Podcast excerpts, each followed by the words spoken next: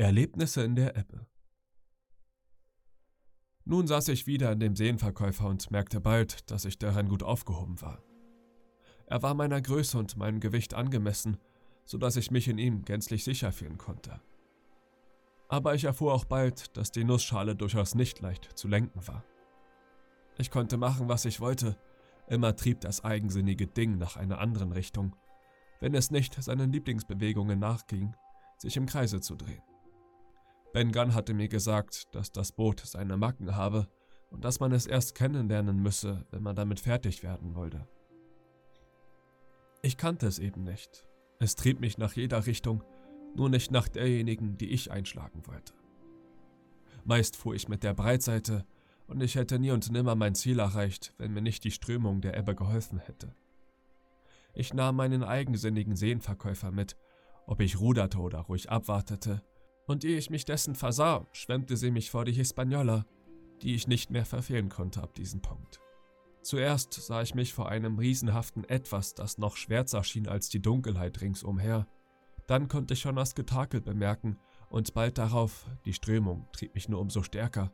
Je näher ich kam, erreichte ich das Ankertau und hielt mich daran fest. Das Tau war straff wie eine Bogensehne und zerrte am Anker.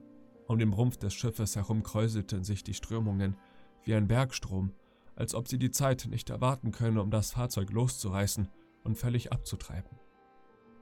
Ein Schnitt mit meinem Messer musste den Schoner die Freiheit geben und ihn irgendwo hinführen. Das würde rasch geschehen sein, und schon dachte ich an die Ausführung, da fiel mir gerade noch rechtzeitig ein, dass ein straff gespanntes, plötzlich gekapptes Seil für mich verhängnisvoll werden könnte. Die Hispaniola hätte dann sicher eine so heftige Bewegung gemacht, dass der Wellengang meine Nussschale zum Kentern gebracht hätte. Das veranlasste mich, den Plan vorläufig aufzugeben. Hätte mich nicht das Glück begünstigt, so wäre nichts daraus geworden. Doch der Wind war mein Bundesgenosse. Bisher hatte er von Südosten und Süden geweht, und nun sprang er auf einmal nach Südwesten um. Die Hispaniola erhielt damit einen mächtigen Stoß, kam in die Strömung, und zu meiner großen Freude fühlte ich, wie das Ankertau in meiner Hand schlapp wurde und teilweise ins Meer hineinplätscherte. Meine Hand kam dann mit unter Wasser. Jetzt hieß es handeln. Ich fasste mir ein Herz, zog mein Taschenmesser heraus, öffnete es mit den Zähnen und schnitt die Stränge durch bis auf ein oder zwei. Nun straffte sich das Tau wieder und ich musste warten, bis ein neuer Windstoß mir Gelegenheit gab, die Arbeit zu vollenden. Während dieser Zeit hatte ich laute Stimmen aus dem Inneren des Schiffes vernommen, doch ich hatte Wichtigeres zu tun, als darauf zu achten. Jetzt, wo ich eine Pause machen musste, verwendete ich darauf jedoch mehr Aufmerksamkeit. Die eine Stimme war mir wohl bekannt. Sie gehörte Israel Hans, dem Bootsmann, der in Flints guten Tagen dessen Stückmeister gewesen war und uns aus dem Geschütz so viele unfreundliche Grüße gesandt hatte. Der andere war unser guter Freund mit der roten sizilianischen Schiffermütze. Beide waren wohl betrunken oder nahe daran, es zu werden. Als ich so lauschte, warf einer etwas aus dem Kajütenfenster, und das war sicherlich eine leere Flasche. Es schien auch, dass sie eine sehr erregte Unterhaltung führten.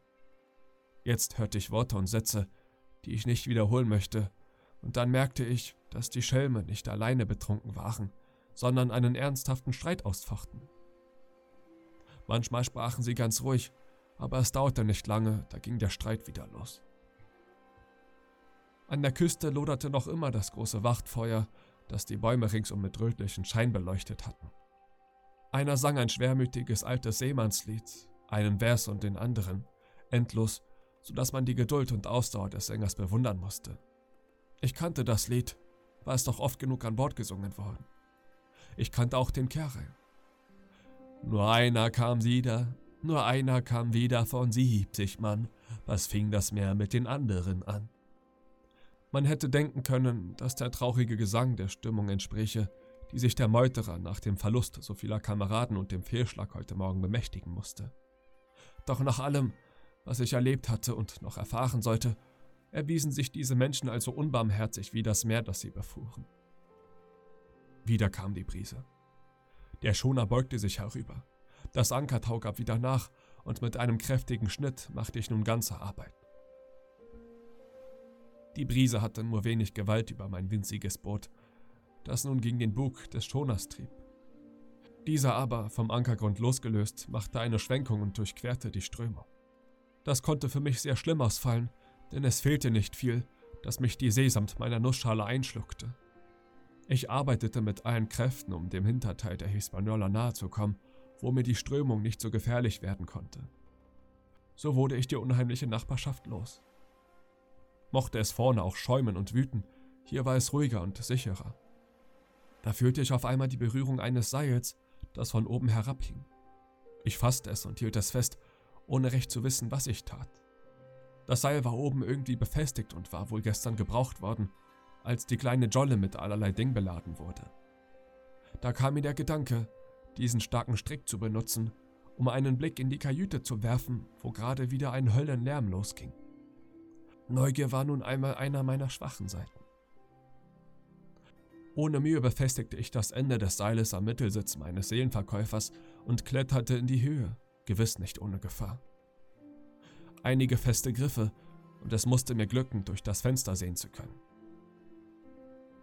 Mittlerweile machte der Schoner samt seinen kleinen Gefährten seinen Weg ziemlich rasch durch das Gewässer, sodass wir schon auf gleicher Höhe mit dem Lagerfeuer waren. Das Schiff war geschwätzig, wie die Seeleute sagen, denn es durchschnitt geräuschvoll die unzähligen kleinen Wellen am Bug, so dass es sich anhörte wie das Tosen eines kleinen Wasserfalls oder die gleichmäßige Arbeit eines großen Mühlenrades. Ich wunderte mich, dass die beiden Wächter kein Signal gegeben hatten, um ihre Freunde drüben von dem Unheil zu benachrichtigen. Ein Blick aber, den ich durch das Kajütenfenster in den Raum tun konnte, zeigte mir den Grund. Ich sah Hans und seinen Kumpanen im ernsten Ringkampf und jeder hielt die Kehle des anderen gefasst. Rasch ließ ich mich an dem Seil wieder hinunter und gar nicht zu früh, um wieder mein Boot zu erreichen, denn ich hing schon über der dunklen Wasserfläche. Für den Augenblick sah ich nichts als diese zornglühenden Gesichter voll Hass und Rachsucht beim Schein der blankenden Schiffslampe, und ich musste meine Augen schließen, um sie wieder an die Dunkelheit zu gewöhnen und den scheußlichen Anblick loszuwerden. Die Ballade mit den vielen Versen da drüben am Lagerfeuer hatte ihr Ende erreicht, und die stark zusammengeschmolzene Gesellschaft sang ihr Chorlied, das ich schon so oft hören musste. 15 Mann auf des toten Kerls Risse, yo, oh, und ne Bude rum. Der Teufel und ne Bude rum, die machten die anderen kalt umstumm, yo, ho.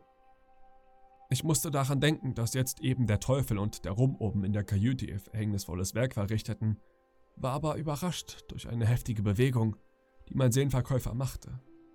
Er kam ins Schaukeln und schien einen anderen Kurs einschlagen zu wollen. Schnell öffnete ich meine Augen. Ringsumher waren kleine Wellen, die scharf an der Schiffswand anschlugen und leuchteten. Der Doktor hatte mich schon während der Fahrt auf diese Meerleuchten aufmerksam gemacht und es Phosphoreszieren genannt. Ich kam in das Kielwasser der Hispaniola, war nur einige Ellen von ihrem Rumpf entfernt, und es war mir unklar, welchen Weg sie einschlagen wollte. Ich beachtete ihr Getakel jedoch aufmerksam, und trotz der Dunkelheit konnte ich ihren Kurs ermitteln. Er wies nach Süden. Als ich über die Schulter sah, begann mein Herz heftig zu schlagen.